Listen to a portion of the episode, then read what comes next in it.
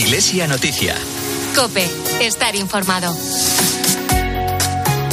Muy buenos días en este domingo 13 de agosto de 2023. Llega una semana más la hora de la cita semanal con la actualidad religiosa en Iglesia Noticia. Una actualidad que ha estado marcada esta semana por el balance de la JMJ de Lisboa, la primera audiencia del Papa tras sus vacaciones y el motu propio que la Santa Sede ha publicado sobre las prelaturas personales. Enseguida te cuento eso y más. Hoy hacemos Iglesia Noticia con Manu Torralba y Silvia Ortiz en la producción, con Héctor Faerna en el control de sonido y con quien te habla Nacho de Gamón. Balance positivo de la participación española en la Jornada Mundial de la Juventud de Lisboa. En torno a 100.000 jóvenes españoles peregrinaron a la capital portuguesa y la española fue la delegación más numerosa. El Papa retoma las audiencias generales tras el parón del verano y la JMJ. Precisamente Francisco ha reflexionado sobre este encuentro de jóvenes en su catequesis y ha pedido a los grandes de la tierra que escuchen el grito de fraternidad de los jóvenes.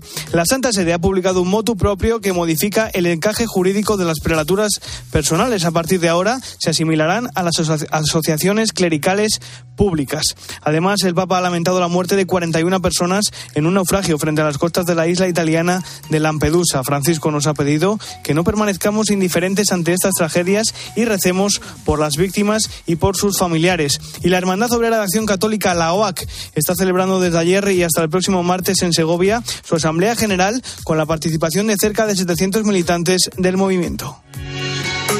Iglesia Noticia. Cope, estar informado.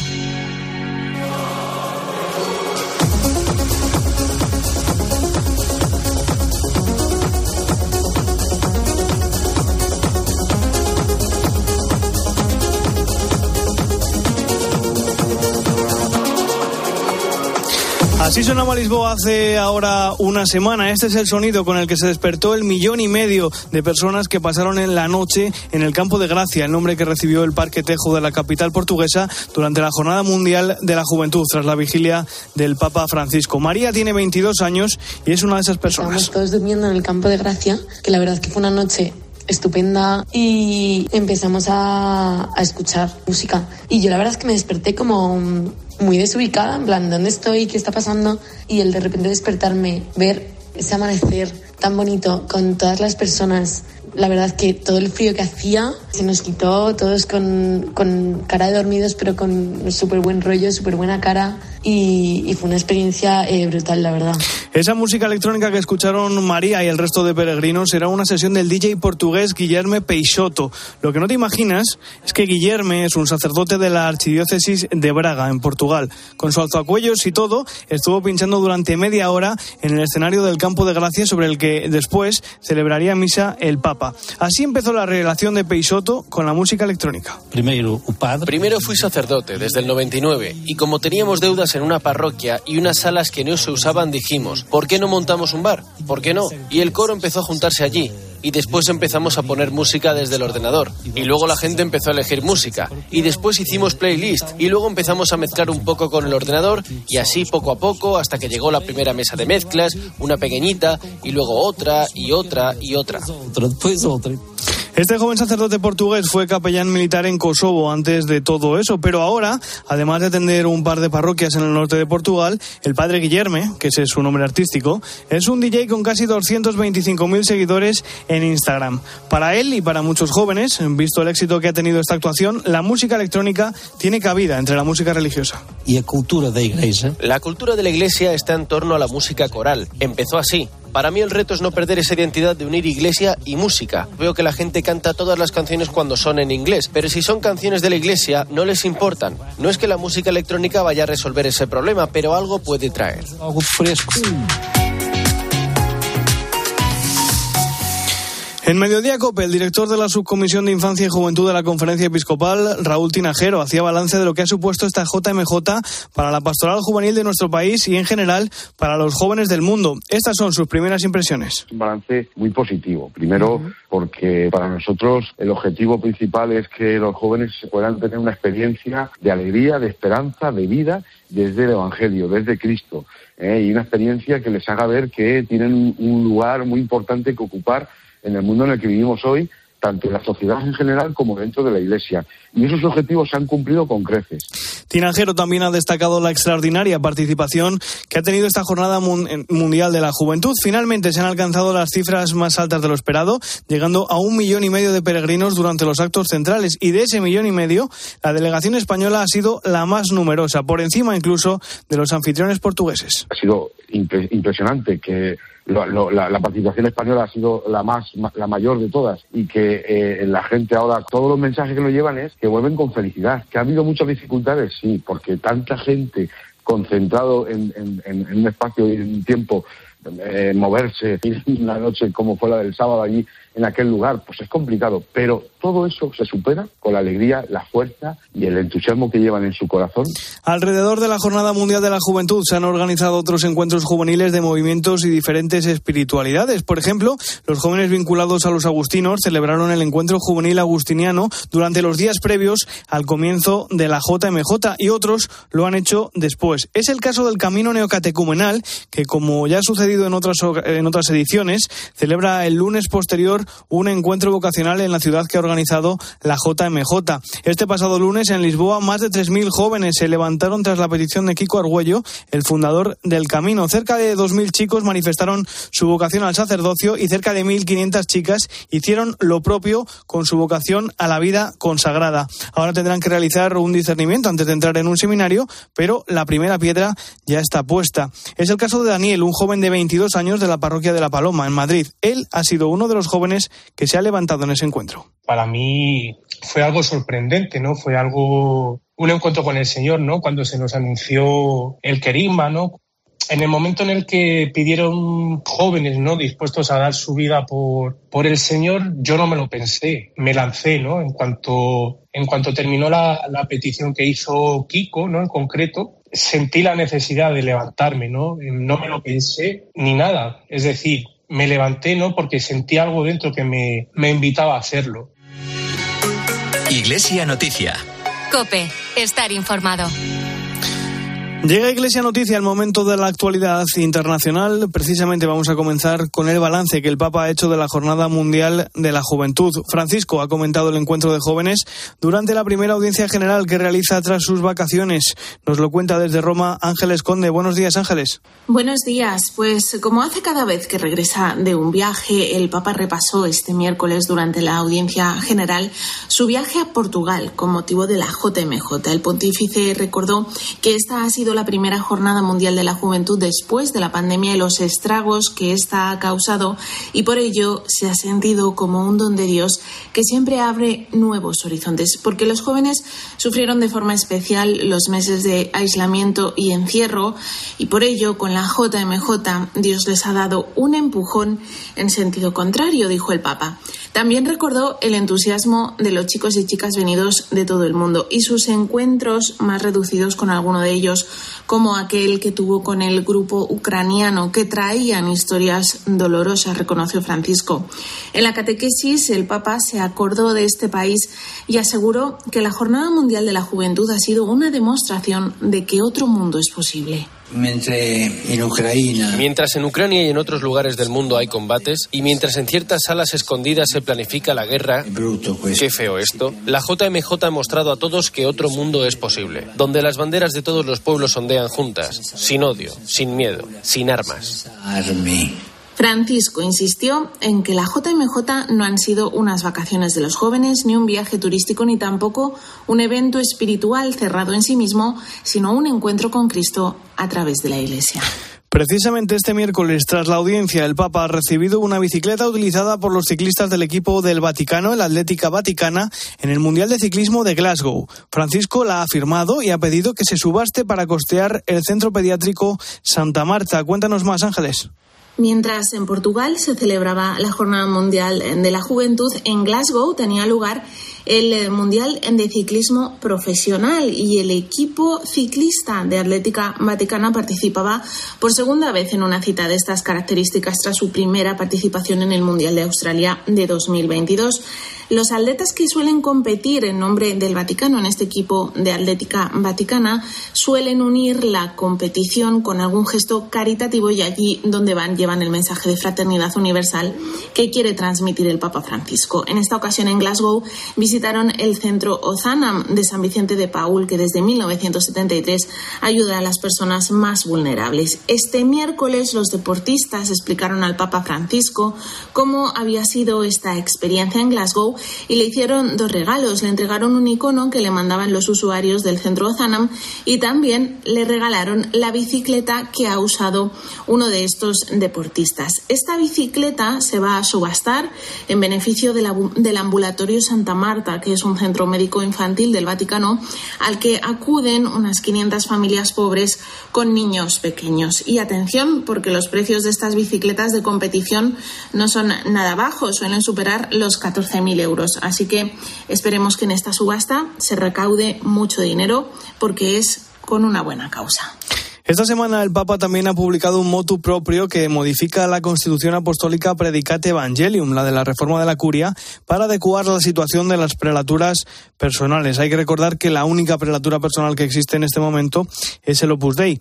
Sobre este asunto llega el comentario del colaborador de Iglesia Noticia, Antonio Pelayo. Cada vez que Francisco toma alguna decisión sobre el Opus Dei, los medios de comunicación, sobre todo los españoles, tienden a interpretarlo como una sanción o una rebaja de sus privilegios ha vuelto a suceder estos días cuando el Papa ha publicado un decreto que modifica dos cánones relativos a las prelaturas personales. La obra fue fundada por San José María Escribá en Madrid el 2 de octubre de 1928. Años más tarde, Pío XII le confiere el estatuto de Instituto Secular y en el 1983 San Juan Pablo II le erige en prelatura personal y nombra prelado al Beato Álvaro del Portillo. En el Código de Derecho Canónico Tres cánones regulan las prelaturas personales, siendo el opus la única hasta ahora existente. En marzo del 2022 se hace pública la Constitución Apostólica Predicate Evangelium, que reforma la organización de la curia romana y cinco meses más tarde el Santo Padre publica un decreto con dos decisiones. La prelatura pasa a depender del dicasterio para el clero y no, como antes sucedía, del de los obispos. El prelado Fernando Ocariz no será obispo ni podrá utilizar los símbolos de dicho título. Un año después, el prelado convocó un Congreso General Extraordinario con el objetivo de adecuar los estatutos de la obra a las decisiones del Papa. El Congreso se celebró en Roma del 12 al 16 de abril del año pasado. Sus conclusiones han sido transmitidas al dicasterio para el clero y aún no han sido hechas públicas. El reciente decreto ordena que la prelatura del Opus sea asimilada a las seis asociaciones públicas clericales de derecho pontificio existentes, perdiendo así su estatus exclusivo. En cuanto a la responsabilidad del prelado, lo reconvierte en moderador y le concede el derecho a erigir un seminario nacional o internacional así como a incardinar estudiantes y promoverlos a las filas con el título de servicio a la prelatura. En resumen, lo que Francisco pretende es que la prelatura del Opus Dei no sea equiparada a una diócesis personal, y esto no lo quiso el Vaticano II, no lo acepta el Código de Derecho Canónico, ni entra en el esquema pastoral del Papa Bergoglio. Desde Roma les ha hablado Antonio Pelayo. Gracias, Antonio. También se ha publicado esta semana el tema del mensaje del Papa para la Jornada Mundial de la Paz que celebraremos el próximo 1 de enero de 2024. El mensaje va a girar en torno al reto que supone la inteligencia artificial para la paz. Más detalles, Ángeles. Inteligencia artificial y paz es el lema para la próxima Jornada Mundial de la Paz que tendrá lugar el 1 de enero de 2024. El Vaticano ha hecho público este lema esta semana y también ha adelantado un poco del contenido del mensaje del Papa Francisco, mensaje que se publicará después, más próximo a esta celebración de la Jornada Mundial de la Paz. Pero en este adelanto, el Vaticano indica que lo que le preocupa al Papa es el progreso en el campo de las inteligencias artificiales y el impacto que tiene cada vez más profundo en la actividad humana, la vida personal y social, la política y la economía. Por eso el Papa Francisco llama a un diálogo sobre el significado de estas nuevas tecnologías porque tienen todavía unos efectos ambivalentes, todavía unos efectos que no están estudiados del todo. Por eso el Papa recuerda la necesidad de estar alerta, trabajar para que estas nuevas tecnologías no se conviertan en un factor que provoque violencia y discriminación. Y por eso el Papa Francisco también pide que se oriente la concepción y el uso de la inteligencia artificial de manera responsable para que estén al servicio de la humanidad y de la protección de nuestra casa común. Por tanto, exige extender la reflexión ética al, al campo de la educación y del derecho. Dice el Papa Francisco en el adelanto de este mensaje que la protección de la dignidad de la persona y el cuidado de la fraternidad abiertos a toda la familia humana son condiciones esenciales para que el desarrollo tecnológico, como las inteligencias artificiales, contribuya a la promoción de la justicia y la paz en el mundo. Por último, Francisco también ha lamentado la muerte de 41 personas migrantes en el naufragio de la embarcación que los transportaba frente a las costas de la isla italiana de Lampedusa, Ángeles. El Papa Francisco envió un mensaje lamentando la tragedia en el Mediterráneo por la que murieron 41 personas Dice, he recibido con dolor la noticia de un nuevo naufragio de migrantes en el mar Mediterráneo. No permanezcamos indiferentes ante estas tragedias y recemos por las víctimas y sus familiares. Como decimos, han desaparecido 41 personas, entre ellas tres niños. Viajaban en una precaria embarcación de unos 7 metros que partió de la ciudad tunecina de Sfax. A las seis horas de travesía, la barcaza volcó por el oleaje y se hundió. Había 45 personas en total en el barco de acuerdo con el testimonio de los únicos cuatro supervivientes. Estos cuentan que pasaron varias horas en el agua hasta que consiguieron subirse a un bote abandonado, posiblemente tras el transbordo de migrantes de una a otra nave. Y en este bote pasaron estos cuatro supervivientes días a la deriva hasta que fueron localizados por un dispositivo de Frontex. En un comunicado, las Naciones Unidas lamentan estas muertes que evidencian, dicen, la absoluta falta de escrúpulos de los traficantes que de este modo exponen a migrantes y refugiados a un riesgo altísimo de muerte en el mar. Gracias, Ángeles. Eh, seguimos hablando de migrantes y refugiados porque el Reino Unido ha comenzado a internar a los solicitantes de asilo que llegan al país en una barcaza llamada Bibi Stockholm, mientras se resuelve su solicitud de asilo. Es una embarcación que está anclada en el puerto de Dorset, que ya había sido utilizada antes en otros lugares como Alemania o Países Bajos para albergar a solicitantes de asilo, aunque el viernes tuvo que evacuar a los refugiados que ya estaban en su interior debido a un brote de legionela. El director del Servicio Jesuita de Refugiados Europa, Alberto Ares, advierte que este alojamiento no cumplía con los estándares de seguridad necesarios. Que puedas cubrir las condiciones mínimas de respeto a los derechos básicos de cualquier persona solicitante de asilo, máxime personas que han sufrido persecuciones, situaciones de tanta precariedad y violencia. Otra, ese tipo de embarcaciones también por el pasado que tiene, son todos los temas de seguridad, hacinamiento, incluso los bomberos eh, británicos pues han puesto este elemento como un elemento de mucha preocupación. Y también lo que nos preocupa al Servicio de Refugiados es que estas medidas puedan servir como precedentes en la acogida y en los compromisos con las personas solicitantes de asilo. Y se utiliza, según ha explicado el Home Office, el Ministerio del Interior británico, por el ahorro que supone para las arcas públicas respecto a tener a los solicitantes de asilo en un hotel, como se hacía hasta ahora.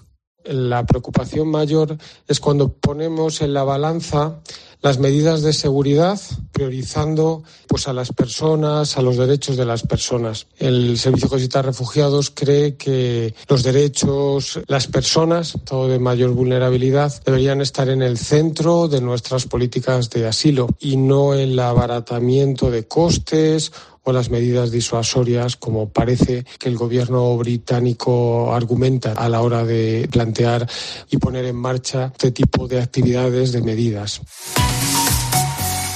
Se estima que hay 476 millones de personas indígenas en todo el mundo y aunque constituyen solo el 6% de la población mundial, representan alrededor del 19% de las personas extremadamente pobres. Su esperanza de vida es hasta 20 años inferior a la de las personas no indígenas a nivel mundial, según datos del Banco Mundial. Por eso, en el Día de la Internacional de las Poblaciones Indígenas, que se celebró el pasado 9 de agosto, Manos Unidas ha recordado el trabajo que realiza la ONG de Desarrollo de la Iglesia con estas personas, un trabajo centrado en la seguridad alimentaria. Con proyectos de producción sostenible, agroecología, agroforestería, que respetan el medio donde se desarrollan y también la cosmovisión y los usos del territorio que tienen estos pueblos. Pueden incluir proyectos de subsistencia también, como por ejemplo el acceso a agua, ya que muchas veces esta agua no es apta para el consumo humano, está contaminada por las actividades extractivas.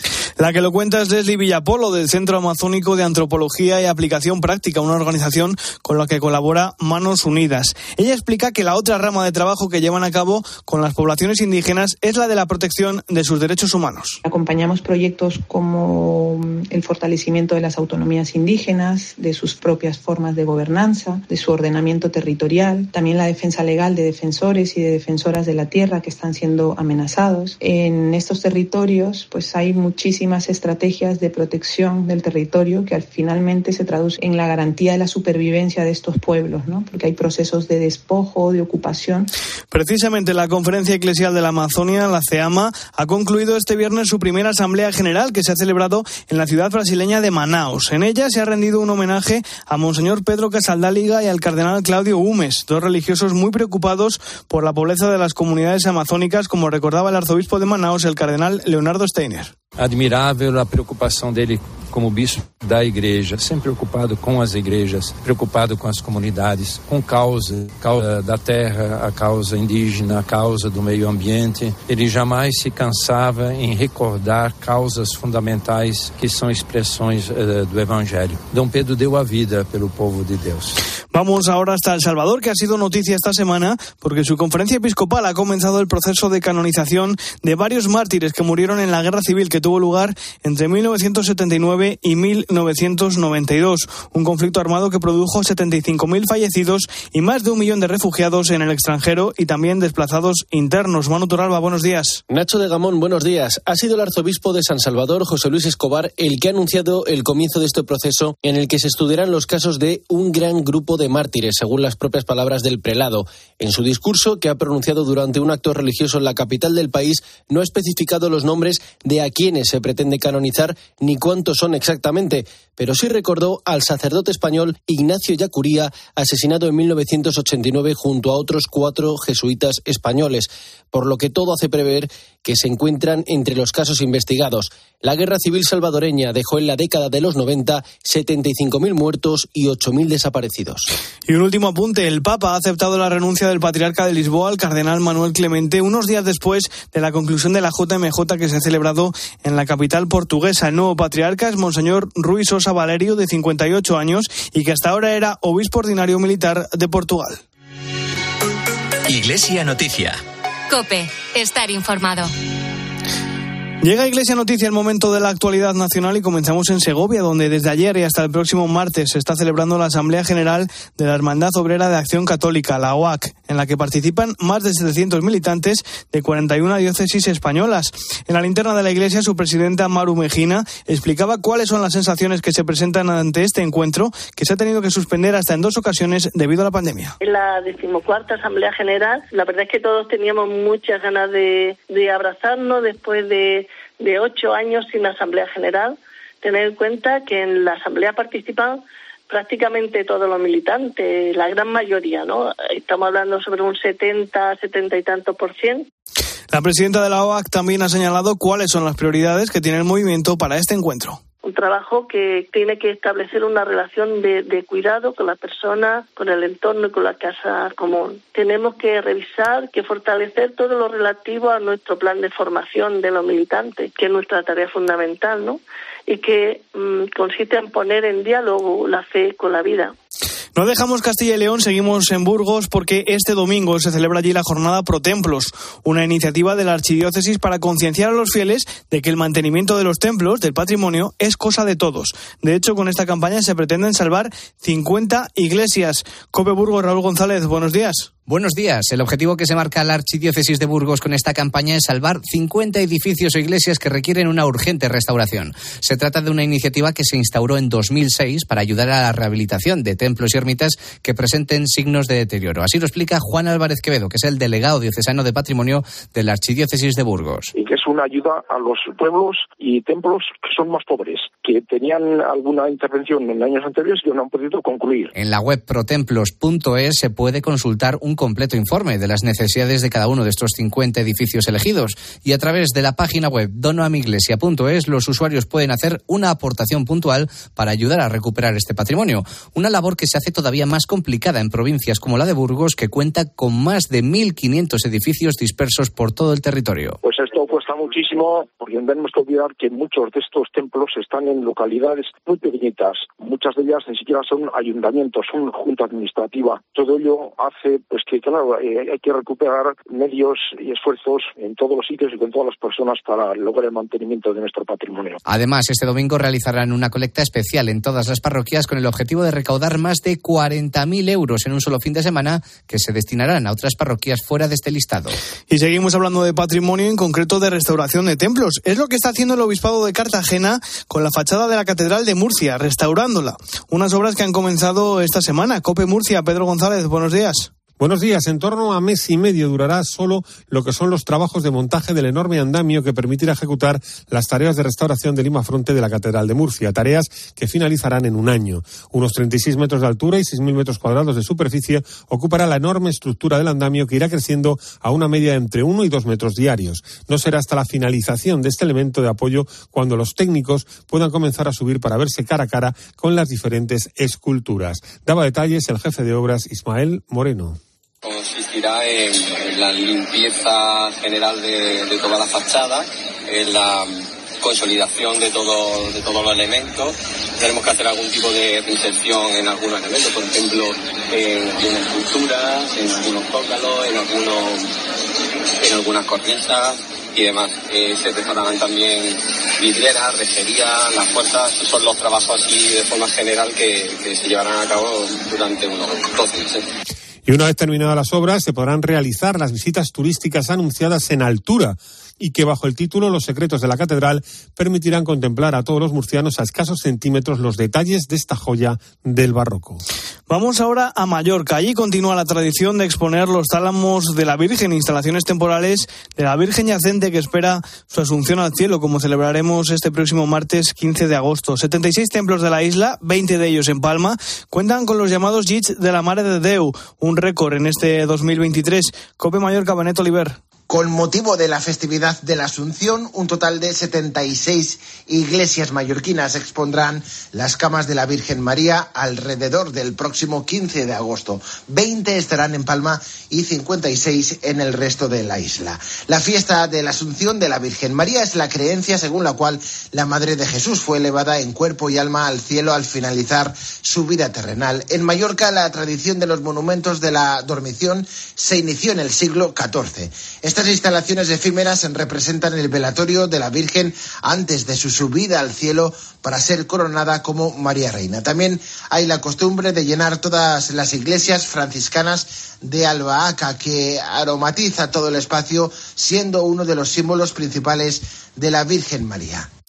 Y este fin de semana ha comenzado la Liga de Fútbol y aprovechando esta primera jornada, Caritas Jaén ha invitado a uno de los 20 árbitros de Primera División para dar una charla sobre esfuerzo y superación en el Centro de Día Santa Clara. Es José Luis Munuera Montero, el mejor clasificado de la temporada pasada la experiencia que a través de tantos años de trabajo, la cantidad de esfuerzos, de problemas, de dificultades que se me han presentado durante estos años de carrera, como siempre trabajando, luchando y levantándote una vez más, puedes pelear y puedes conseguir tu objetivo. El poder del esfuerzo, de la mejora, que en la vida hemos pasado situaciones muy adversas, hacerle un poco ver que no hay otra forma de salir que luchando, trabajando y buscando oportunidades.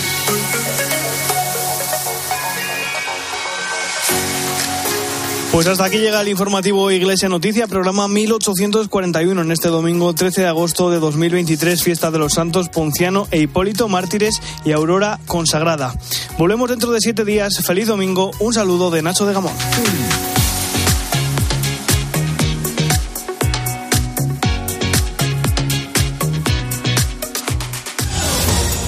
Buenos días. El número de muertos por el incendio de Hawái continúa en aumento. Ya son 89 los fallecidos por el fuego que asola la isla de Maui, donde continúan tres focos activos.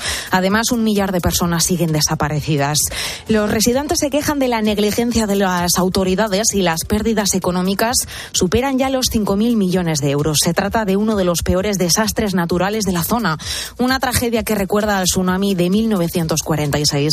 Aquí en España nos encontramos en el puente de la Asunción, puente en el que nos vamos despidiendo poco a poco de esta tercera ola de calor, aunque hoy ocho comunidades mantienen la alerta por altas temperaturas, además de Canarias, donde los termómetros no han bajado de los 35 grados esta noche. Ahora te quedas con la Santa Misa.